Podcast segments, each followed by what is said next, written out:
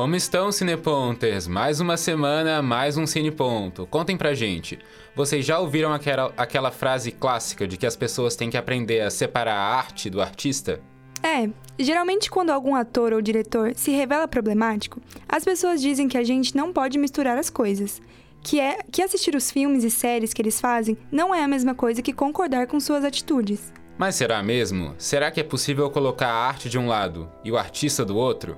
Mas e quem não consegue separar? Será que vai cancelar todo mundo ou só uns e outros? Vamos discutir essas e outras questões no programa de hoje.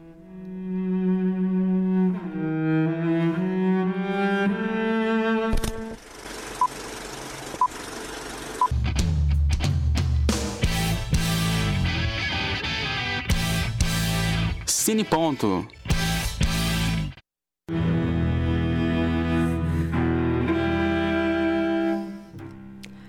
Começar o episódio da semana, nossas repórteres Duda Martins e Yara Rocha falaram sobre as consequências das ações desses artistas cancelados, como as vítimas ficam depois dos escândalos. Confere aí.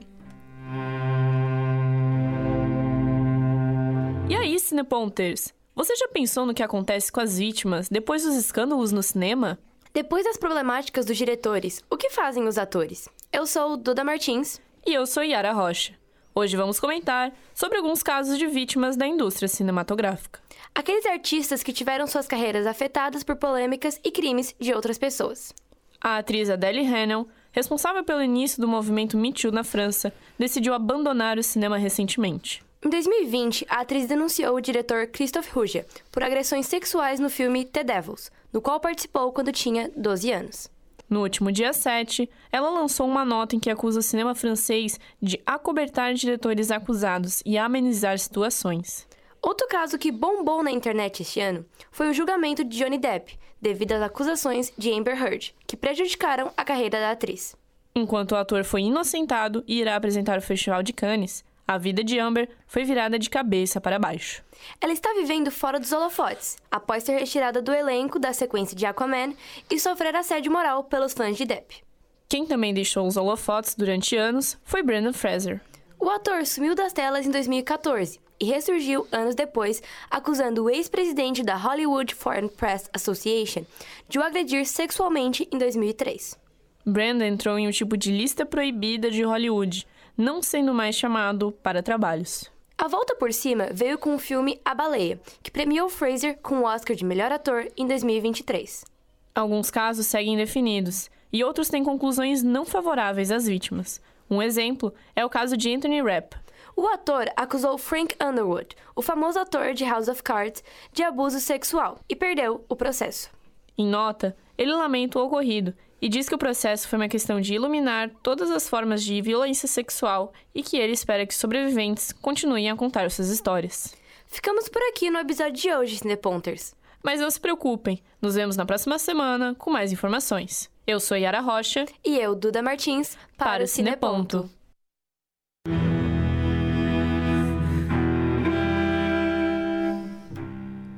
Obrigado, Yara e Duda. Agora, antes de começar nossa mesa de hoje, a gente quer saber uma coisa.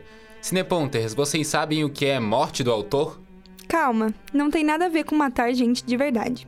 Morte do autor é um conceito do crítico e escritor francês Roland Barthes, que diz basicamente que quando uma obra é publicada, o autor dela não importa mais. É como se ele, bem, morresse. No caso, quando um filme, uma série, um livro é publicado, não importa mais o que o autor quis colocar nele, quais foram suas intenções. Só importa o próprio filme, a própria série, o próprio livro. Então, se o diretor ali quis fazer uma analogia, mas o público não entendeu, aquilo não importa. Nesse caso, a arte precisa ser separada do artista, porque depois que ela foi feita, ela existe por si própria e não é mais seu autor que vai defini-la. Se eu assisti ao filme Luca, da Pixar, e interpretei que a amizade dos protagonistas e o preconceito contra monstros marinhos era uma metáfora para a descoberta da sexualidade, aí o diretor vem e diz que não foi essa a intenção, eu não preciso me importar com o que ele diz. O que importa é o filme, só ele. Isso porque o autor não passa de alguém que vai agrupar as informações já existentes, palavras já existentes. Não é alguém que vai criar algo. E muitas vezes ele nem vai estar consciente dos significados que vai estar colocando na obra.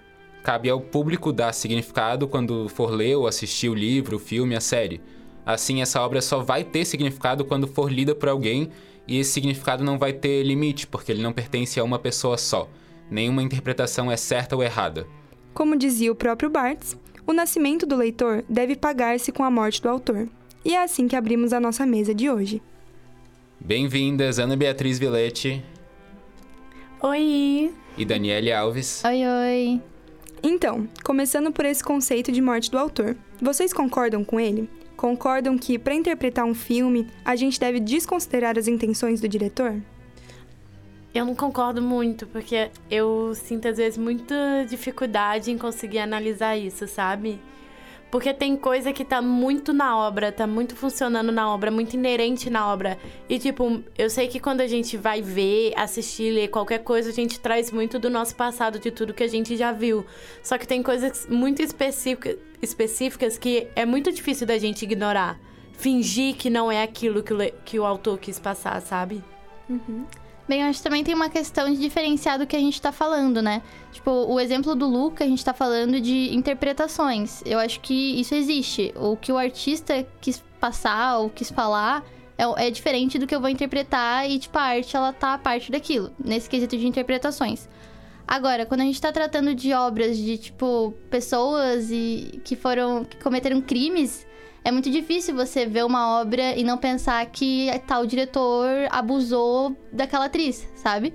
Então, são, são coisas diferentes, é, é bom diferenciar isso. Então, nesse quesito, eu não concordo que dê pra diferenciar, porque eu vou lembrar daquilo.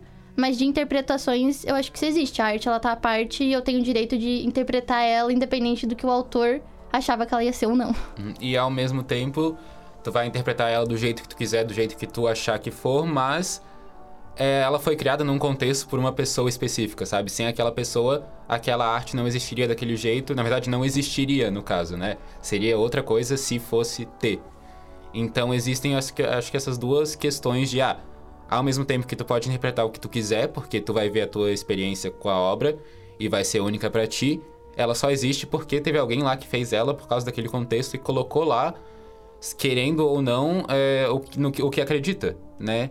E pessoas problemáticas, no caso, vão colocar é, pontos de vista problemáticos, querendo ou não. Então a gente não tem como. Eu acho que não tem como separar a arte do artista nesse caso, mas tem como tu ter a tua própria interpretação. As duas coisas não precisam ser opostas. Sim. É, eu, eu não sei se eu concordo que todo artista problemático vai ter problemáticas nas suas obras. É, como eu disse, é, isso não significa que eu vou conseguir consumir aquele conteúdo sem lembrar do- dos problemas. Mas não só no cinema, mas em outros, existem artistas que produziram obras que você não percebe o quão problemático ele era. Você só percebe quando você conhece a história da pessoa.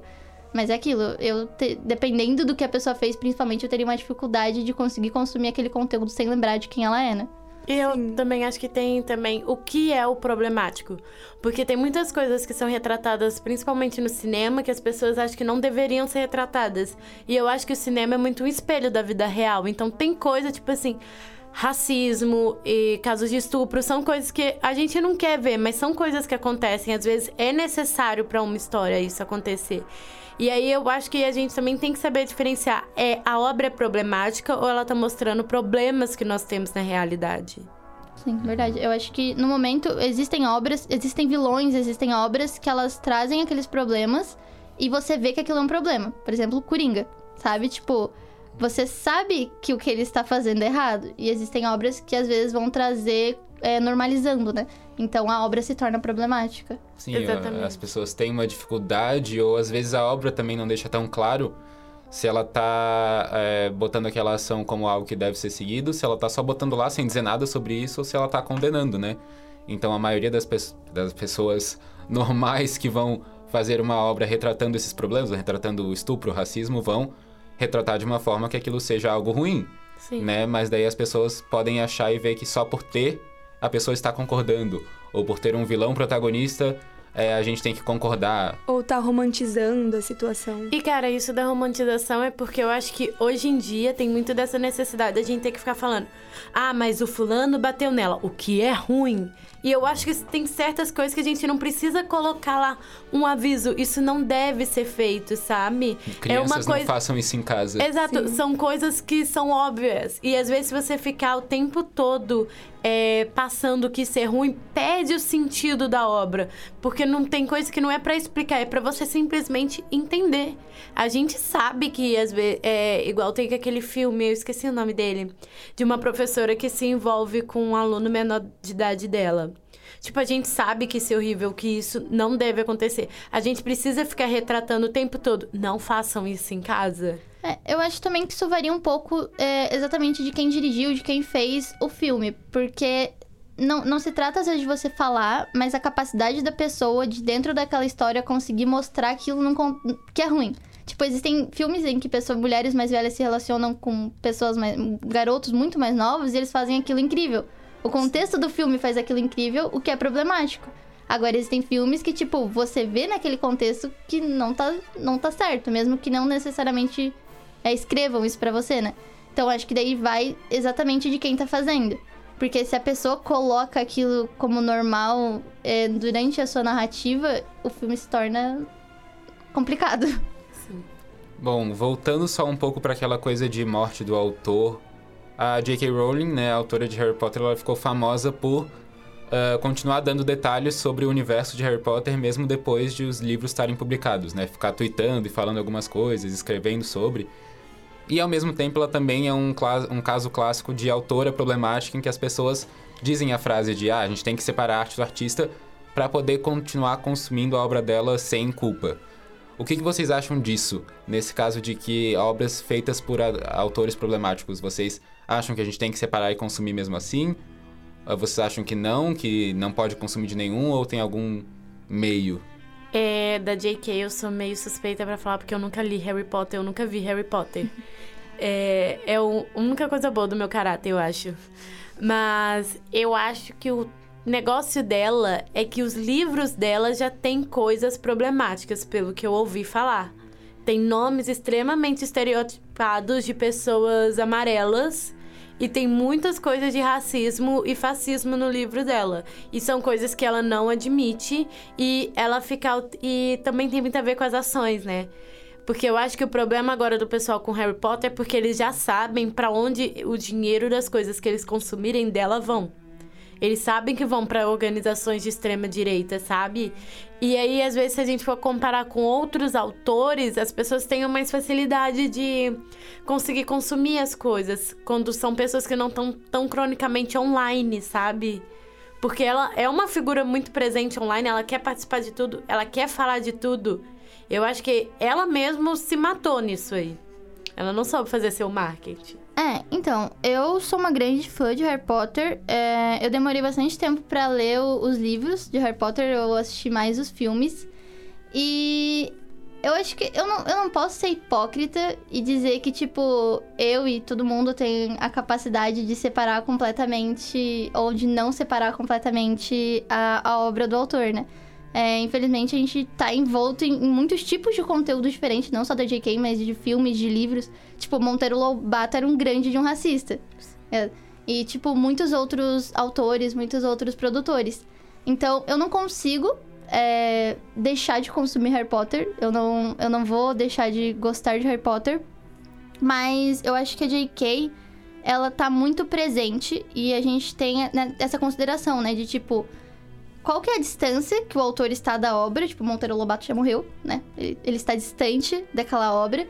E o, o que que a gente está... O que, como que a gente quer agir na, naquela, naquele contexto, né? Tipo, tem pessoas que não consomem mais nada de Harry Potter financeiramente. Pra, porque não querem que esse dinheiro vá. Vão recorrer, às vezes, à pirataria. Não, vou assistir o filme pirata. É, são, existem formas de você lidar que tem gente que não quer. Eu, eu já vi muitas comunidades, muitas pessoas falando que quando que cresceram com Harry Potter e encontraram também naquela história é, o, afetivo, sabe? Tipo, Harry Potter também é uma história sobre um menino que foi abandonado e foi acolhido por uma família que não era sua de sangue. Então, tipo, existem pessoas, e eu, e eu já conversei com pessoas, já conversei com pessoas da comunidade LGBT, já conversei com, tipo, pessoas que, que se sentiram acolhidos também naquilo. Então, eu acho que não dá para tirar o mérito e, e, e o, ou a paixão que essas pessoas têm, esse carinho que essas pessoas têm, sabe? Mas sim, eu concordo que se você não quer e, e você não quer que esse dinheiro financie algo que é, é preconceituoso, é criminoso, você tem todo esse direito. Mas eu não consigo, tipo, negar o apego emocional que muitas pessoas têm e o acolhimento que muitas pessoas têm com essa história, como muitas outras, né? É, que tem muito, tipo, apego emocional. É uma coisa muito forte, sabe? E, tipo assim, o único problema realmente do Harry Potter é a J.K., sabe? São as atitudes dela. Ela poderia ser a própria membro do KKK, mas se ela não tivesse se afirmando o tempo inteirinho como assim, é, é que a, eu J- acho que a JK tá muito, tá muito próxima, né, da Sim. obra. A JK tá muito próxima, não, não só da obra, mas do nosso contexto. Tipo, ela é uma autora muito ativa, ela, ela está ali muito ativa. Então, eu acredito que por isso que o nome. Eu não acredito que seja só por isso, né? Mas a gente vai discutir isso mais pra frente. Mas eu acredito que esse seja um dos motivos do, do nome dela e, e Harry Potter ser tão trazido à tona. Mas é algo que eu já, com- que eu já até falei, que eu não concordo com a, a disparidade do nível em que Harry Potter e é cancelado em contraste com outras obras que não são de mulheres ou que não são de Exatamente. minorias, né? Então eu, eu, eu acho isso uma problemática também a ser levantada. É até maneira, por exemplo, é, você fala, é, José de Alencar, que tipo José de assim, Alencar, problema. E, e até hoje é, um, demais. é uma- um clássico de escola, sabe? Eu, eu sou vilã nisso. Meu, um dos meus livros favoritos da literatura brasileira é Iracema. Mas, e, tipo assim, José de Alencar, é se a gente fosse colocar com as ideias de hoje em dia, é problemático pra caramba. E Uhum. é algo que tá na nossa vida do inicinho, sabe? É uma das primeiras referências de leitura. A gente vai ver romantismo, tá ali José de Alencar. E por que que ele não é colocado, às vezes, nesse nível? E também é muito pouco debatido o que o pessoal fala, ah, é que ela tá presente, né? Mas é muito pouco debatido quando você vai ler Moreninha, quando você vai ler Iracema, as problemáticas que estão nesse livro. Exatamente. Só é falado como um clássico da literatura. Ele não é trazido, olha, você precisa ler isso daqui com um olhar crítico. Entendeu? Eu não- eu, novamente, não é pra você deixar de ler. Eu acho que é- ele é um, um- um clássico da literatura, você não vai deixar de ler ele. Mas pouco é falado que você tem que ler com um olhar crítico. Porque tem muitas coisas problemáticas ali. E não só isso, tipo, é, até diretores de filmes. Sim. Tipo, o Lars von Trier, que, nossa, todo mundo fala genial, anticristo, ninfomaníaca, melancolia e tudo mais. E todo mundo fica quietinho na hora de falar das acusações antissemitas dele. Ninguém lembra. E o próprio, o próprio Monteiro Lobato, que foi citado também, já era considerado, assim, extremamente racista na, pra época dele. Exatamente. E a gente continua lendo. E, tipo, eu, quando era pequeno, tinha os livros Filho de Capão Amarelo. Eu fico olhando agora, meu Deus, como é que deixavam uma criança ler isso? Tipo, né? Aí- aí é uma coisa extremamente, assim, racista. Hoje a desculpa, o motivo se tornou, ah, tá muito distante, né? Porque ele, ele já morreu. Só que eu acho que tudo você tem que continuar lendo com um olhar crítico, entendeu? Por isso que eu digo, tem muitas pessoas que têm esse apego emocional com Harry Potter, com outras obras. E eu não acho que dê pra você parar de consumir tudo que vem de pessoas problemáticas. Eu não acho que isso é realista no nosso mundo.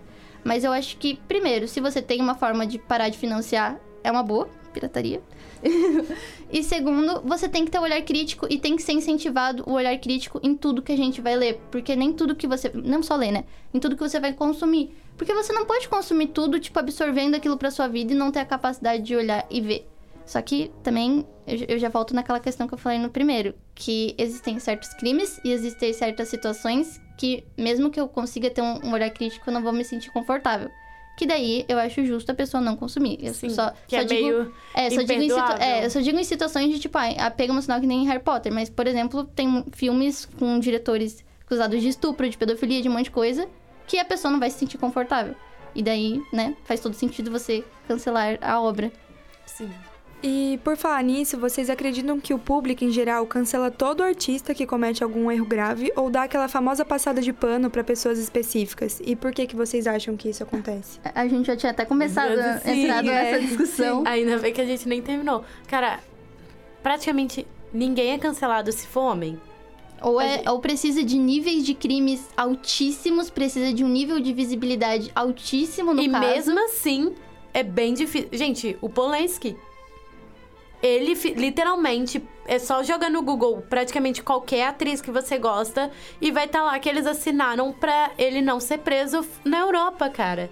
O cara estrupou uma menina de 13 anos. E tipo, o que que aconteceu com ele? Ele ainda é renomado. E ainda assim, quando você procura separar a obra de artista, você vai ver primeiro a J.K. Exato. Sim. Você, você não vê do Harvey Weinstein, você não vê do Polanski, você não vê do Tarantino, que ele é um homem bizarrinho, vamos ser honestos, né? Você não vê do Wood, você não.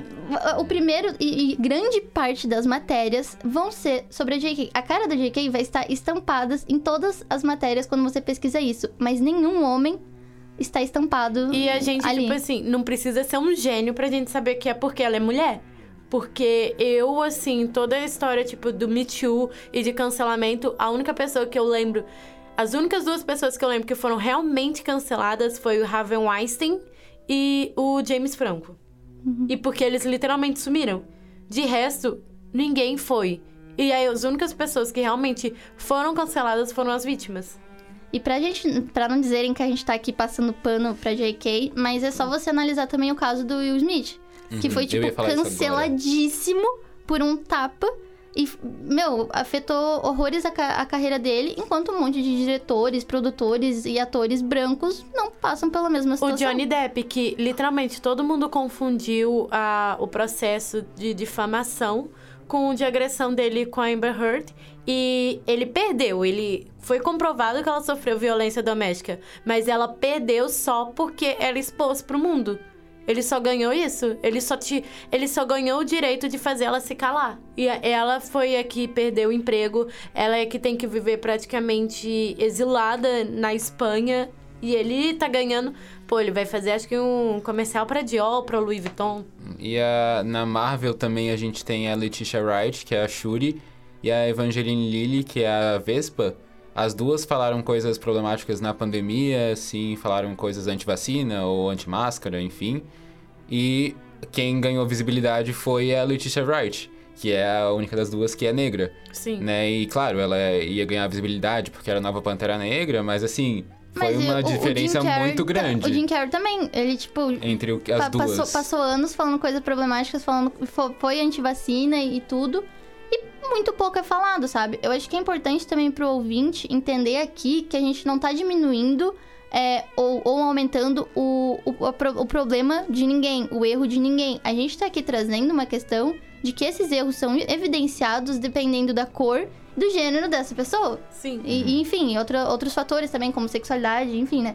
Mas, tipo, não, não se trata sobre diminuir, mas a gente precisa analisar que, que tá, de- tá desigual esse tal cancelamento, né? Tipo, ele considera mais visibilidade de caso e mais. e ataca mais minorias do que outras pessoas, né?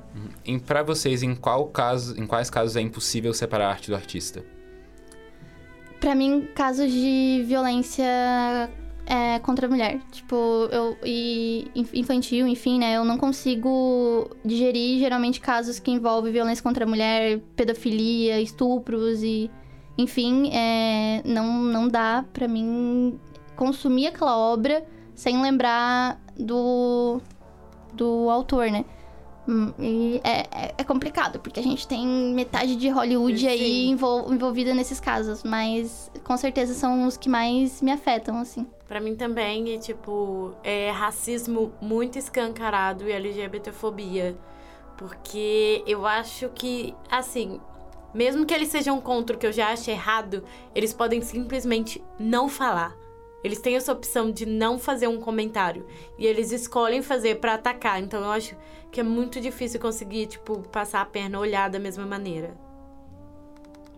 E vocês acham que esses boicotes que são feitos para as obras desses artistas funcionam? Não. Não. A gente desculpa, entendeu? Desculpa pra todo mundo que organiza boicote, mas vamos falar a verdade Não que rola. não funciona. Gente, todo mundo ainda vê azul é cor mais quente. Todo mundo ainda vê, sei lá, Blue Jasmine e outros filmes assim. E não acontece nada. Eu acho que é importante a gente. É aquilo, né? A gente não ser hipócrita. A gente, a gente tem que assumir que você vai consumir em determinados momentos é, algum conteúdo que vem de uma pessoa problemática. É Exato. aquilo, você escolhe, é, você tem essa opção de, tipo, tem conteúdos que não, que eu não vou de jeito nenhum. e você faz aquela análise crítica do que, que você quer fazer, sabe? Tipo, ah, tem uma forma de eu não financiar? Tem uma forma de eu ver isso de outra forma? De, de com um olhar crítico, né? E, e tentar de, de maneiras diferentes trazer aquele assunto, inclusive debatendo ele na internet, enfim. Agora, eu acho que, tipo, não, eu não vou comprar tal objeto de tal filme porque vai financiar a pessoa e isso vai acabar com ela. Eu acho Não vai adiantar. Gente, não é 10 reais, 50 reais de um livro, de um filme que você não comprou, senão que vai fazer essa pessoa ficar pobre. Ela não vai morrer de fome, entendeu? O, o E- importante é você debater aquilo, sabe? Tipo, em Exato. todos os lugares. Trazer esse questionamento, sabe? Porque assim você vai tirar a voz dela. E eu acho que esse tipo de pessoa, o que ganha deles é tirar a voz, é tirar a plataforma que eles têm. Porque a partir do momento que ninguém quiser ouvir eles, aí a gente já ganhou. Sim, é, eu também concordo que isso é o mais importante, porque é aquilo que a gente falou, né? O, a questão, a pessoa tá ali na internet falando horrores e não sei o que, e tendo uma visibilidade enorme. Isso é muito mais problemático do que os 100 reais que você gasta num produto, do que os 50 reais que você gasta em um produto. Aquela visibilidade que ela tem é muito mais poder do que o dinheiro, porque o dinheiro, ela provavelmente já tem de uma vida inteira. Exato. E pra fechar a nossa mesa hoje, a gente quer saber se já tiveram aquele momento de decepção com um artista que vocês gostavam muito. Quem? É, não é de filme, mas eu sou eternamente triste com Kanye West.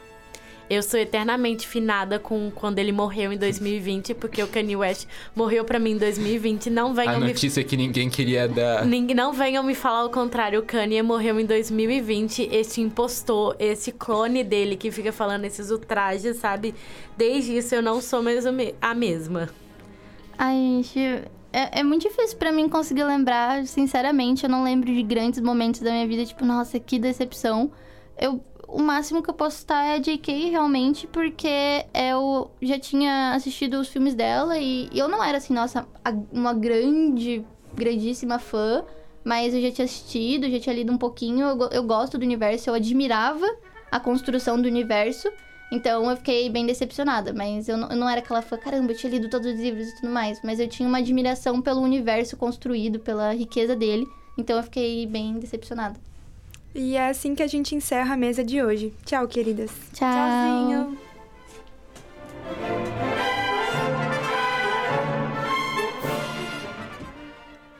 E aí, Cineponter, já reconheceu a trilha de hoje? As músicas desse programa foram retiradas do filme Tar. O drama psicológico conta a história de Lydia Tar, que está disposta a enfrentar grandes desafios ao gravar a Sinfonia número 5 de Gustav Mahler ao vivo. Em meio a isso, os segredos sujos de Lydia são revelados, trazendo à tona sua natureza corrosiva do poder. Dirigido por Todd Field e estrelado por Kate Blanchett, o filme foi indicado a melhor filme no Oscar de 2023, mas perdeu o lugar para a comédia Tudo em Todo Lugar ao mesmo tempo.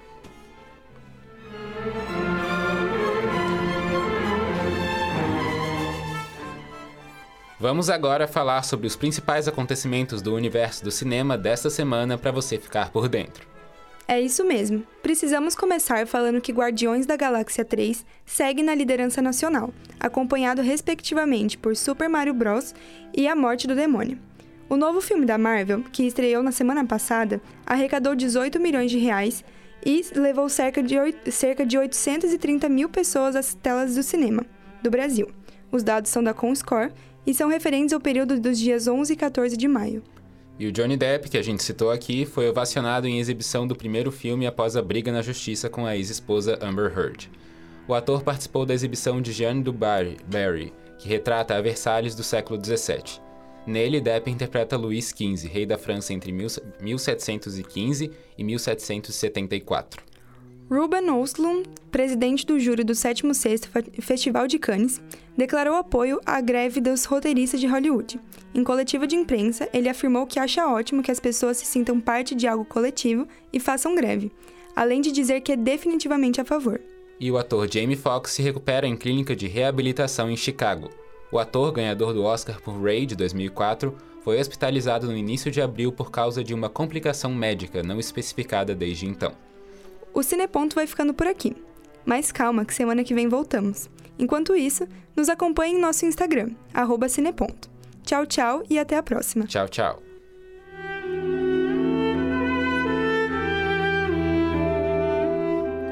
Esse programa foi produzido por alunos do curso de jornalismo da Universidade Federal de Santa Catarina no primeiro semestre de 2023. Apresentação e roteiro por Mar Marcelo Pedroso e Melissa Prado. Boletim por Duda Martins e Ara Rocha. Mesa redonda com Daniele Alves e Ana Beatriz Vilete. Trilha por Luísa Fepe. Arte e redes por Ana Beatriz Vilete e Lara Polinário. Técnica por Peter Lobo. Orientação da professora Valciso Culoto. Rádio.UFSC. É jornalismo, é cinema, é rádio e ponto.